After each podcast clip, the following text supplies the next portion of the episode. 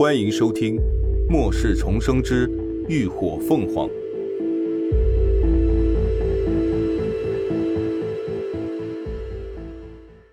第一百七十八集。怪物，快踹门！眼看着车顶的洞越来越大，林鸾再顾不得许多，直接抬脚蓄力对着车门猛踹。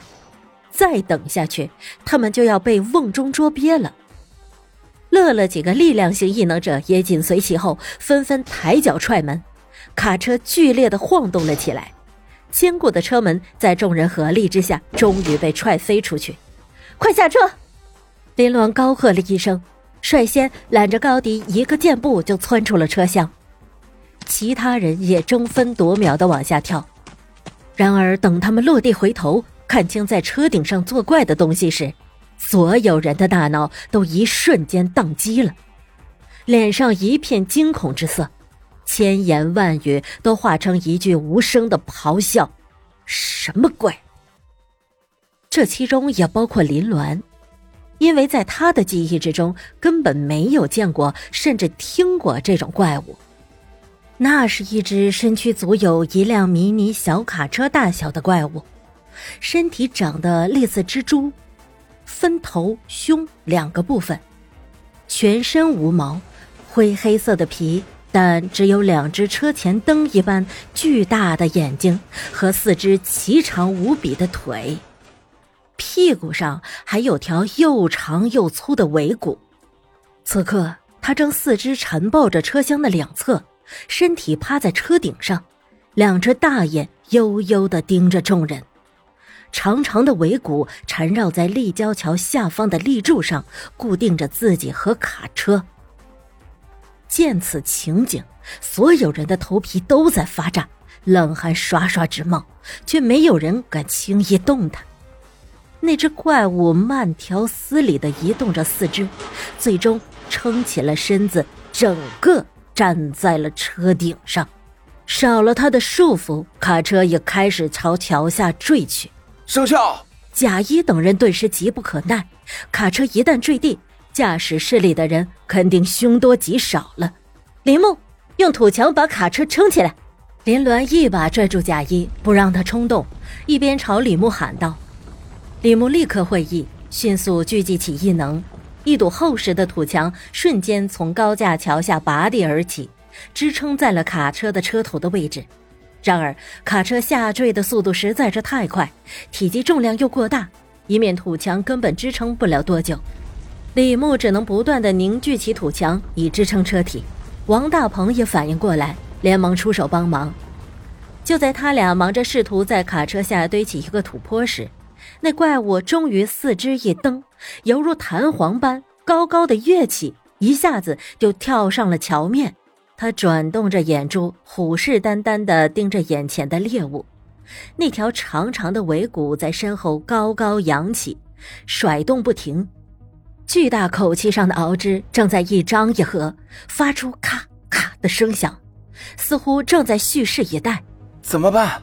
贾一小声地朝林鸾询问，仿佛怕惊动怪物一般，声音低得像是含在嘴里发出来的。雷霆嘱咐过。若是他不在，让雷甲战队全权听林鸾指挥。林鸾皱了皱眉，朝大家打了个手势，沉声道：“大家先散开，见机行事。”所有人聚集在一起，目标太大。注意了，他会喷射腐蚀液。话音一落，大家立刻小心地四散开来。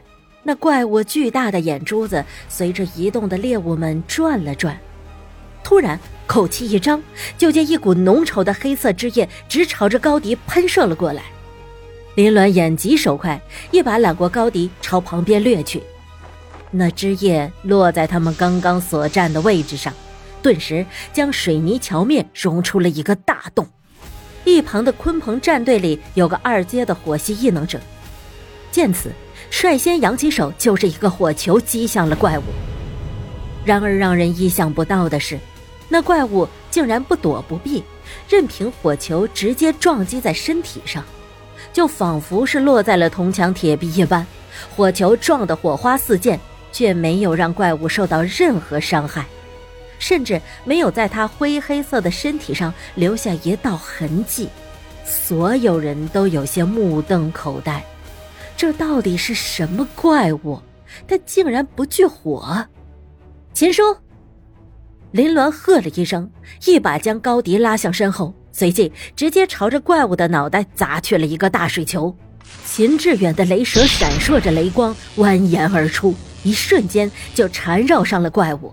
好在这一次终于有了效果，就见耀眼的电光噼啪作响，一股令人作呕的焦臭味立刻散发在了空气中。那怪物在电光火石中剧烈挣扎了起来，螯肢疯狂地挥舞着，咔咔作响。紧接着，他四肢并用，猛地一跃。速度极快的掠上上一层的桥面，一下子就消失在了众人的眼前。跑了吗？不知道，小心点。大家都不敢掉以轻心，皆四下移动着目光，搜寻着怪物的踪迹。林鸾扭头看向高迪，而他却一脸挫败的摇了摇头。高迪的精神力还是被屏蔽了，现在别说用精神力探测，就连沟通都成困难。他皱着眉头，包子大的脸上布满了愁容。没事，林鸾抬手揉了揉他毛茸茸的脑袋瓜子，安抚道：“别说他，就连他对周遭的感知都迟钝了不少。看来那精神体的能力要比他料想的还要强得多。”那方，王大鹏和李牧终于让卡车安全着了地。